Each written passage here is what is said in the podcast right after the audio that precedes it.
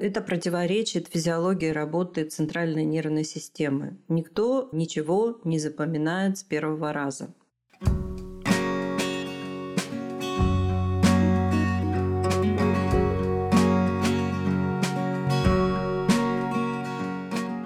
Всем привет! С вами подкаст «Мы родители. Миссия выполнима». Этот проект мы делаем для людей, у которых уже есть свои дети, то есть, собственно, родители, и для нашего внутреннего ребенка – субличности, которая помогает развиваться, чувствовать радость жизни и принимать ее во всем разнообразии. Здорово, правда? Миссия выполнима. Скорее подписывайтесь на источник опыта и пользы. Мы, автор контента проекта врач-психотерапевт Марина Витальевна Лазовская и я, Дарья Лазовская, дочь и сама мама троих детей, записали эпизод о сверхожиданиях родителей от детей, о детском ресурсе, о том, кто кому и что должен, и о том, как это связано с последовательностью. Мы вообще много говорим о последовательности в нашем проекте. Все трудные места отношений разбираем на примерах, кейсах, ситуациях из жизни, вопросах инфолонтера нашего проекта, тоже мамы, и наших слушателей, вас. Актуальнее не придумать. Каждый выпуск подкаста мы пишем вместе с вами во время живой трансляции. Ждем вас по пятницам в 10.00 по московскому времени в нашем телеграм-канале «Не психуй». Активная ссылка в описании выпуска. Вот такая тема у нас, Марина Витальевна. Какое ваше мнение по этому вопросу? Ты когда описывала фабулу нашей сегодняшней встречи, я вспомнила один небольшой хоррор из своей юности, когда я училась на педфаке, и нас заставляли запоминать бесконечные таблицы. У меня просто вот сейчас этот эпизод пронесся перед глазами, аж вздрогнула. Таблицы, что в каком возрасте ребенок должен делать. Должен. То есть, если ребенок, это вот сейчас я пишу реальную ситуацию, конечно, не буду называть, э, ну, в общем, анонимность будет сохранена, но ситуация абсолютно реальная. Девочка хорошая, от хороших родителей. Растет младенец, э, ребеночек, и родители оба врачи. Конечно же, ну, у них в голове сидит, что вот в этом возрасте должно быть это, в этом возрасте должно быть это. Надо сказать, что врачи – это самые сумасшедшие родители. То есть параноики такие, пробу ставить некуда. Ну, потому что слишком много знают. И вот девочка отказывается говорить, то есть она все понимает, у нее абсолютно такой хороший уровень коммуникации с окружающим миром, но говорить нет, отказывается упорно. Проходит полтора года, проходит два года, родители уже начинают конкретно сходить с ума, начинают ее таскать по всяким частным профессорам, то есть такие кондовые профессора, понятно какой национальности, начинают девочку консультировать за деньги. Консультировали, консультировали, ни к чему не пришли. Ну и, в общем, родители как-то стали уже думать, что о-о, видимо, что-то пошло не так. Потом девочка просто в один день, в один день стала говорить. И стала вот говорить так, как будто бы вот она все эти два с половиной года копила материал, о чем вообще поговорить.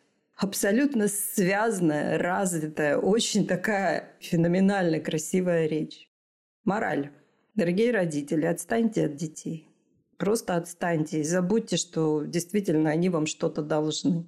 Они являются отражением того, сколько вы в них вкладываете. Но этим же история не ограничивается. Это совершенно уникальное существо. Вы думаете, что в нем родительских генов 50 на 50. Это далеко не так. Генетики доказали это еще в прошлом веке что там перекрестные такие идут, э, гены обмениваются частями, и там может быть совершенно не вы, а ваш там какой-нибудь троюродный дядя или пятиюродная бабушка. Поэтому смотрите на своего ребенка как на абсолютно уникальное существо, создание.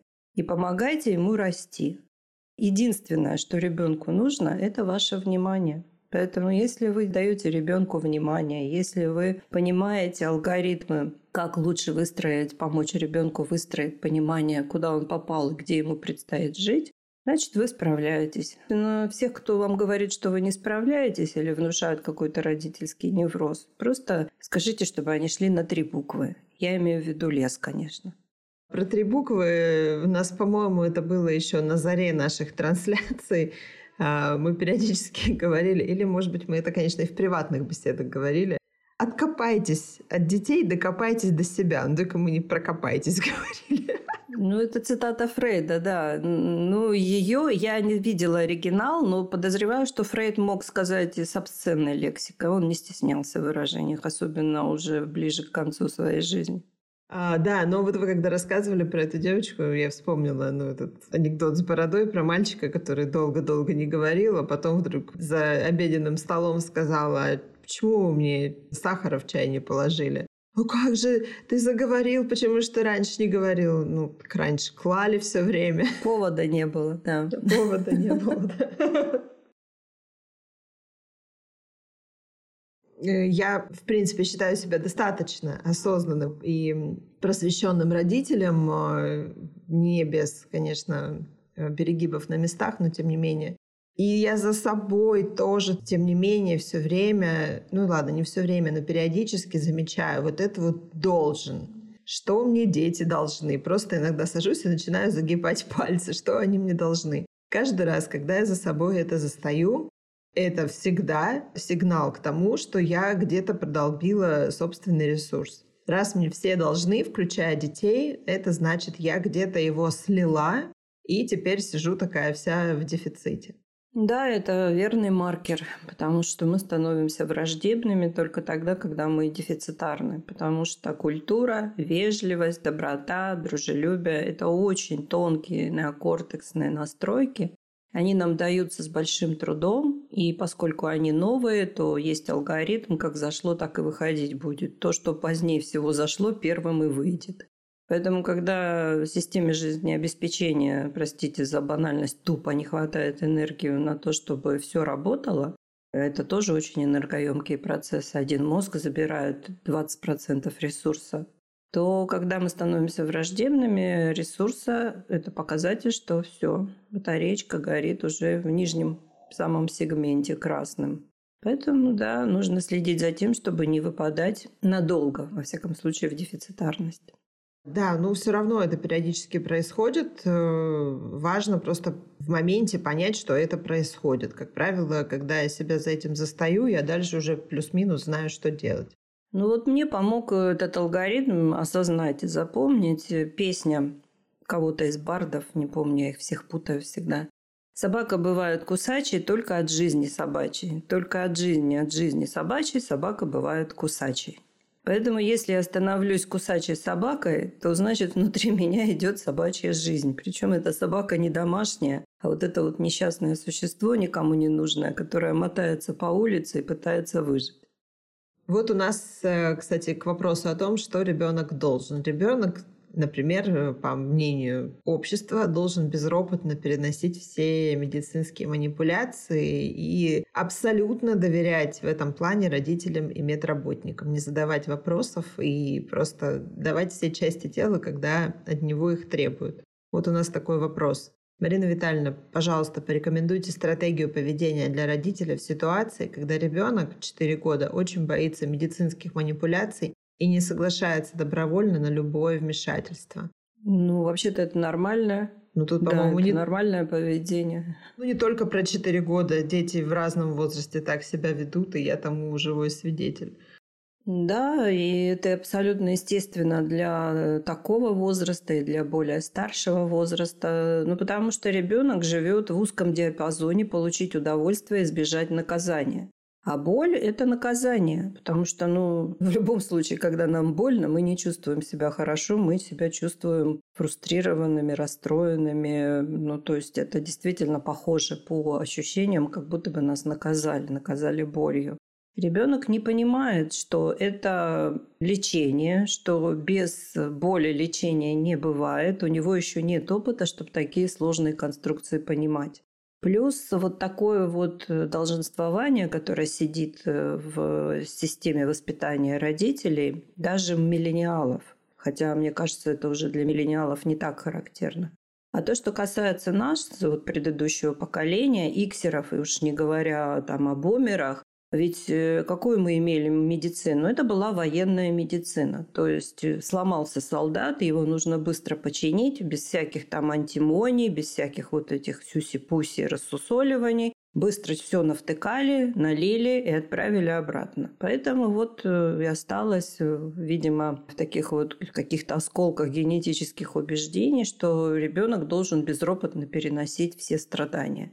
Ну, пора уже, наверное, по-другому смотреть на такие вещи, потому что если раньше действительно дети вот моего поколения, дети боялись страшно лечить зубы, потому что никакой анестезии в помине не было. Все делалось на живую. А то, как удаляли нам миндалины, это вообще просто, знаете, такая кровавая пытка. Тоже без всякой анестезии, ну там побрызгают лидокаином и дернут две огромных воспаленных миндалины. Поэтому нужно узнать в себе эти программы и понять, что ребенок не обязан безропотно терпеть страдания. Это его нормальная, естественная защитная реакция. Поэтому что нужно делать? Нужно с ребенком договариваться. И договариваться не за час до похода к врачу, а значительно раньше. Ну, например, э, если это уже ребенок от возраста там двух-трех лет, очень полезно купить набор. Такие игрушки есть, там набор для строителя, набор там еще для кого-то, и набор для врача, в который входит игрушечный стетоскоп. И то есть показывать ребенку, что это ну, нормально, это не больно, чтобы он не начал орать на этапе только вхождения в кабинет чужого незнакомого человека, который странно одет и у которого неприятно пахнет в кабинете. Поэтому нужно такие подводки делать, подъезжать к ребенку технологично.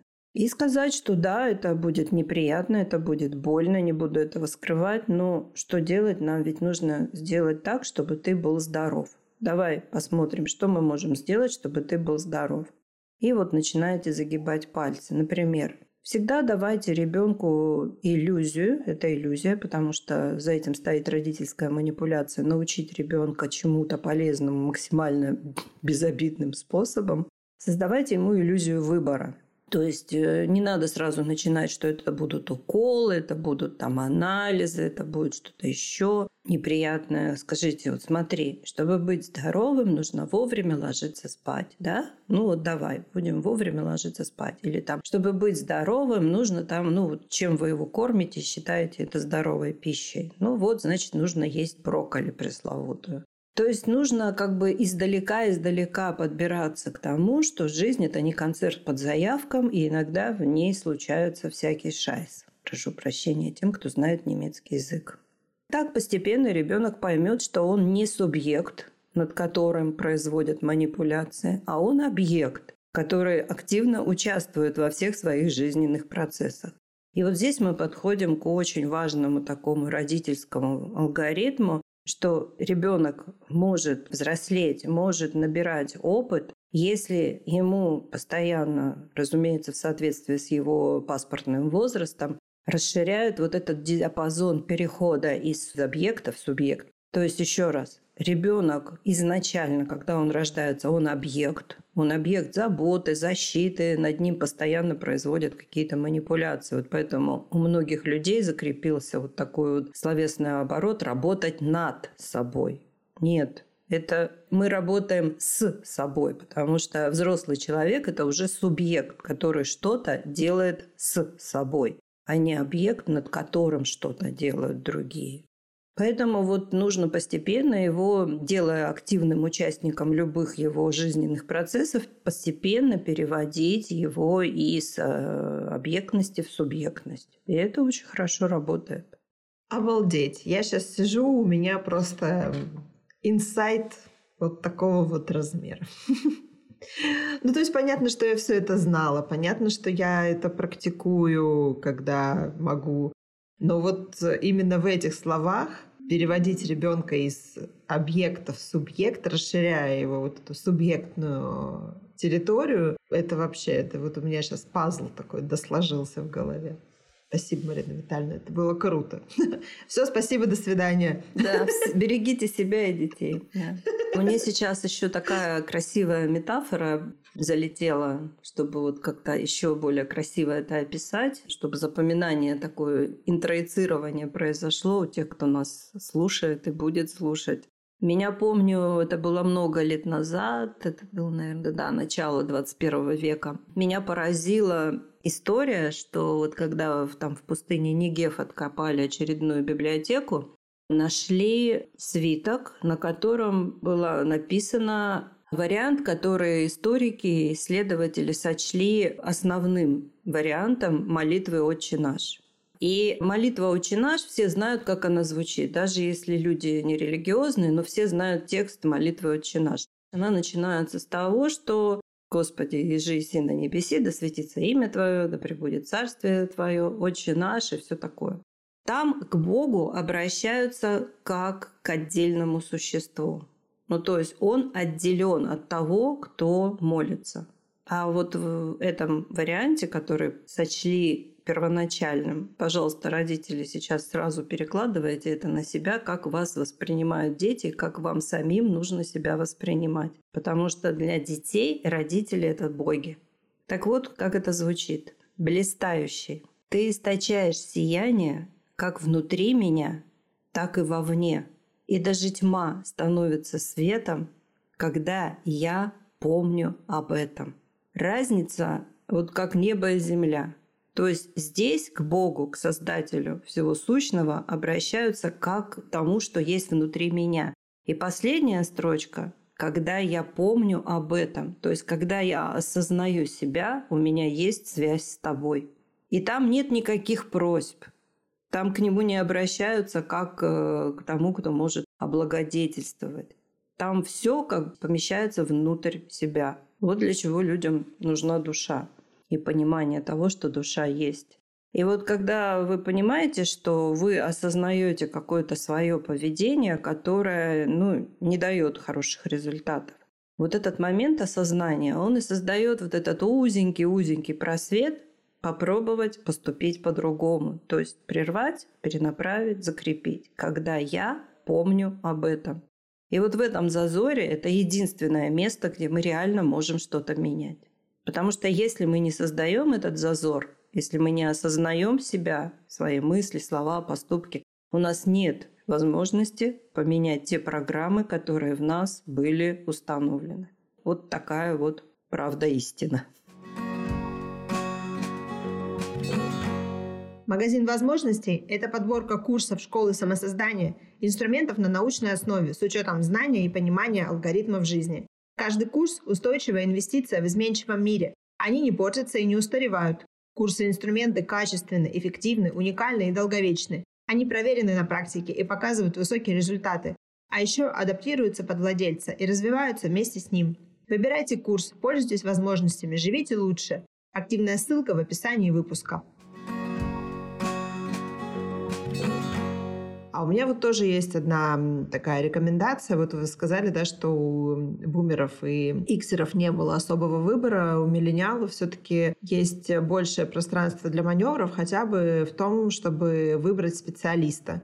У меня мои дети тоже просто не приемлют никаких манипуляций с собой. Помогает то, что можно выбрать человека, который войдет к ним в доверие. И вот у нас э, есть сейчас несколько таких э, классных специалистов, которые, ну вот просто вошли в доверие к детям, и дети практически безропотно, иногда даже и с энтузиазмом идут и делают э, то, что нужно.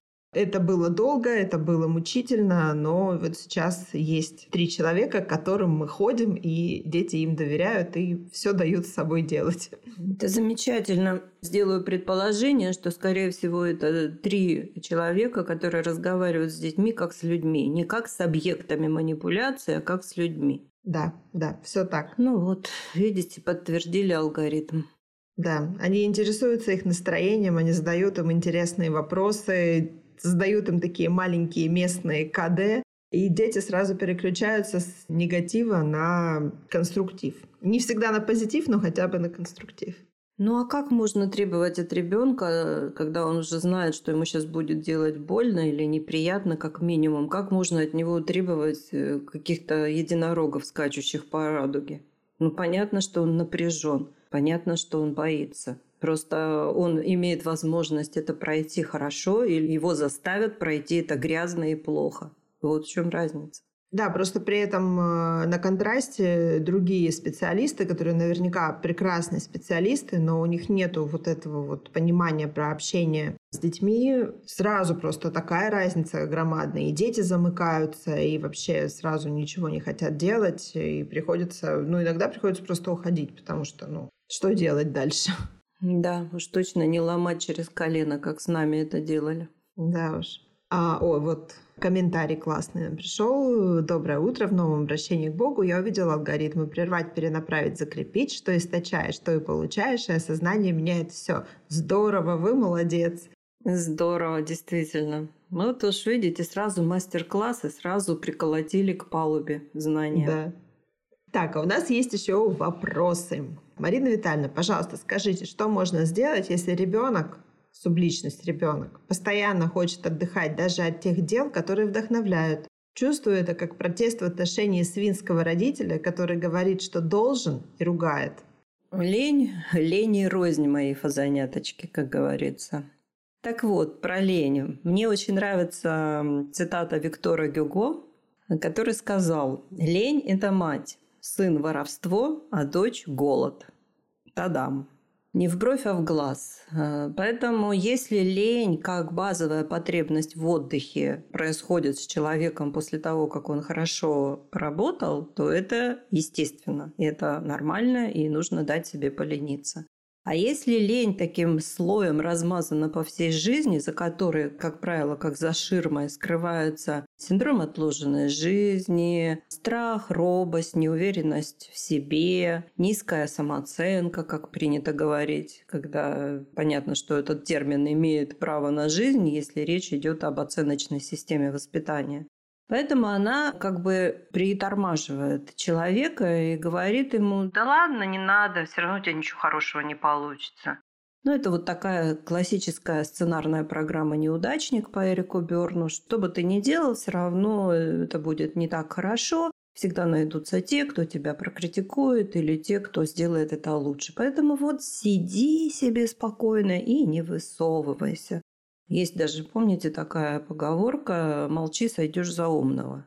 Вот это все из этой оперы. Поэтому здесь нужно понять, если это такая вот то, что вы сейчас услышали, вызывает у вас такое чувство отклика, то просто с этим нужно разбираться. Как с этим разбираться? Ну, приходите к нам учиться. Сентябрь уже скоро. Осталось недолго ждать. Для того, чтобы подготовиться, можно по средам ходить на подтяжки. Поэтому есть возможность с этим разобраться. И мы всем, кто к нам приходит учиться, мы как раз помогаем изменить систему ценностей и перестать себя оценивать, а начать себя ценить и понять, что в каждом человеке, абсолютно в каждом, есть что-то уникальное, но не каждый человек может это актуализировать. Потому что есть вот эти вот защитные программы, установочные убеждения, которые блокируют проявление уникальности. И чтобы эти вещи, эти программы э, в себе осознать, этому нужно специально учиться. Вот мы как раз этим и занимаемся, что мы помогаем нашим студентам учиться себя осознавать и менять оценочную систему на систему ценности. А там уже и до уникальности рукой подать. Так, у нас есть еще вопросы. Марина Витальевна, пожалуйста, скажите, правильно ли я понимаю, что равные по личностной силе характера мама и уже выросший ребенок означают, что мама относительно успешно справилась со своей родительской ролью, объединяющей материнские и отцовские задачи в процессе воспитания? Означает ли это, что маме качественно удалось воспитание личности ребенка? Благодарю за ответ. Ну, вы это узнаете и будете узнавать. Это процесс бесконечный, потому что личность ребенка будет постоянно меняться. Просто нужно понимать, что даже если вы хорошо справились с задачей, судя по описанию, вы находились в той ситуации, которая достаточно сложная, когда мать остается с ребенком одна, и вынуждена выполнять обе функции, и матери, и отца. Это сложная ситуация, поэтому если вы чувствуете, видите, что вы справились хорошо, вы молодец. Просто нужно также понимать, что мы не можем закрепить стабильность. Стабильны только изменения.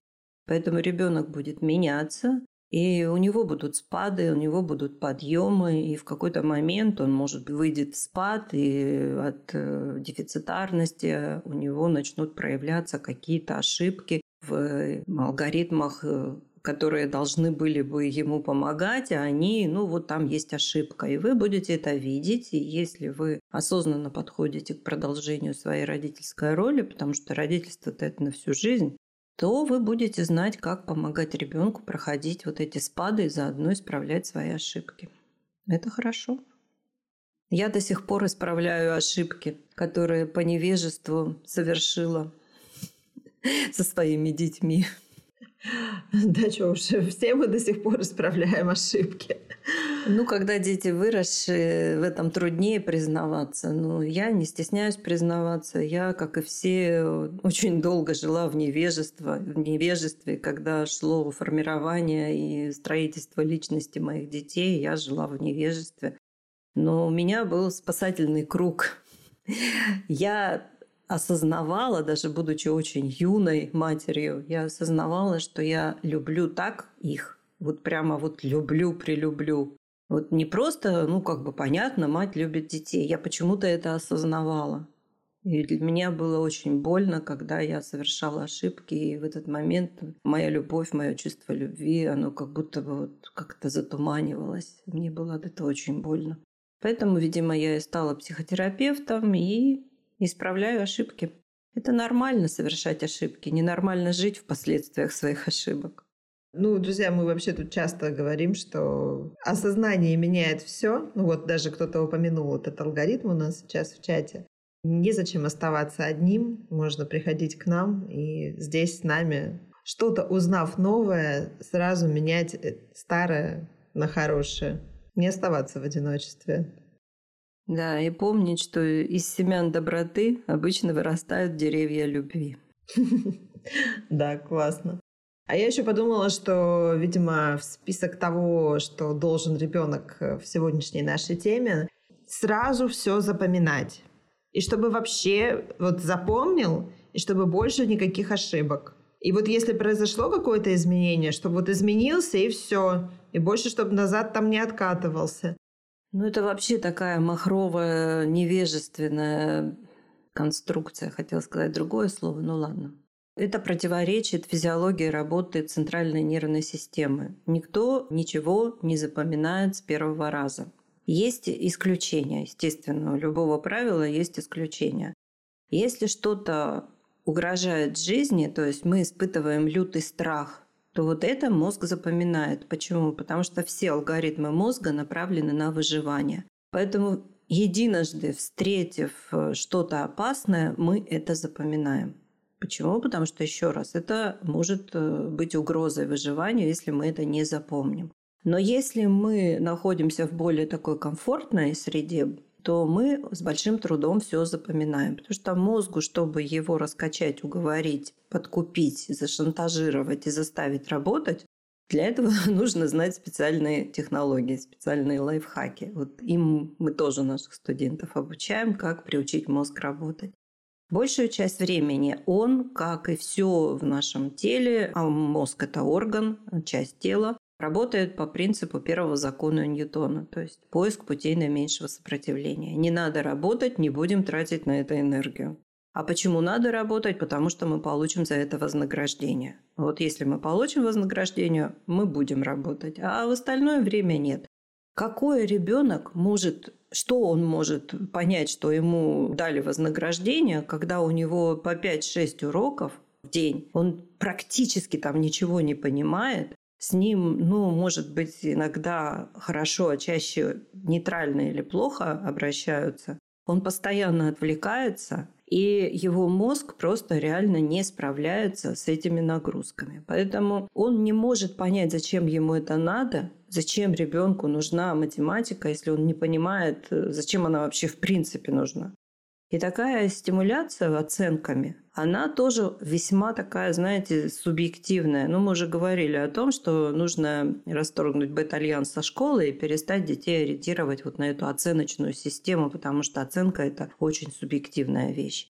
И если ребенок понимает, зачем ему, например, что-то делать, он будет это делать с удовольствием. Вот понаблюдайте за ними, как они играют. Они понимают, зачем это делают. У них есть понимание процесса, и они себя в этом процессе ведут, ведут, ведут.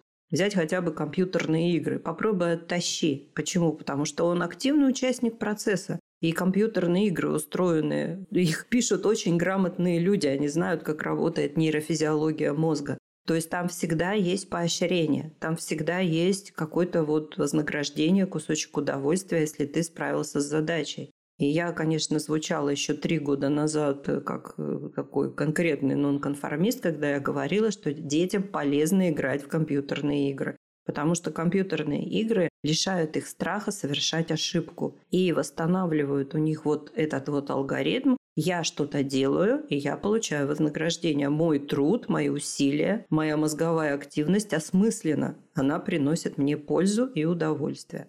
Поэтому никто ничего не запоминает э, с первого, с второго, с десятого раза. Поэтому это четко нужно понять. И если вы отмотаете ленту нашего канала на среду, увидите там картинку с пирамидой. Вот я родителям очень рекомендую, да и вообще всем, эту картинку заскриншотить и сделать прям плакат на стену повесить, постер. И вы поймете, как нужно правильно учить детей. И вы увидите, что больший процент запоминания дают именно те варианты, где ребенок активен, где мы активны. Потому что там, вот на самой там, верхушке пирамиды, там, где пассивны, там практически не происходит запоминание. Очень низкий процент. Поэтому отстаньте от детей и дайте им возможность играть в компьютерные игры, чтобы они хотя бы так имели возможность восстановить алгоритм обучения. Это равно ошибка. И не боялись совершать ошибки. Если ваши отношения с партнером конфликтные и некомфортные, если вас не слышат, много раздражения и придирок по мелочам, если вам трудно разговаривать с партнером, вас не понимают, накопилось взаимное недовольство, и вы даже замечаете, что отыгрываетесь на детях, то авторский тренинг «Улучшатель отношений» для вас. Инструмент для самоанализа в форме удобных модулей поможет вам научиться правильно выражать чувства и доносить мнение. Вас будут слышать. Улучшить эмоциональный климат в паре – правильно выяснять отношения, стать ближе с партнером, обучиться необходимым техникам один раз и на всю жизнь. Автор тренинга – врач-психотерапевт Единого реестра психотерапевтов Европы Марина Витальевна Лазовская. Активная ссылка в описании выпуска. Марина Витальевна, спасибо вам, что вы сегодня так чутко, четко, детально осветили такую трудную тему которую все мы как родители и как э, взрослые периодически скатываемся. Мне это было нужно. Я очень рада, Дарья, что тебя посетили инсайты. Здорово, классно. Ты хорошая мать. Я уже неоднократно просила тебя дать зачетку, чтобы поставить тебе туда отл. И я очень рада, что мы постарались изменить те программы, преуспели в этом, те родительские программы, которые были в нашем роду. Прогресс на лицо, прогресс очевиден, это прекрасно, меня это радует и вдохновляет, хотя бы только ради этого стоило быть психотерапевтом.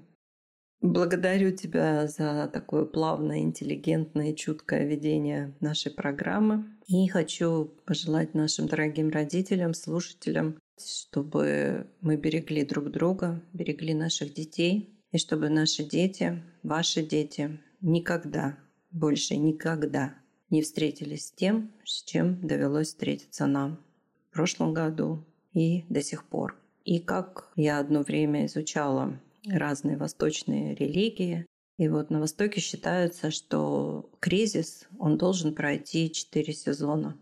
И вот в этот, сегодня тот день, когда этот кризис, финальная стадия огромного кризиса общемирового, прошла четыре сезона. Поэтому я верю в то, что скоро все будет хорошо. Берегите себя, берегите детей, будьте здоровы. До новых встреч. Всем до свидания. Хотите задать вопрос? Пишите продюсеру проекта мне, контакты в описании выпуска и подписывайтесь на любых удобных вам подкаст-платформах.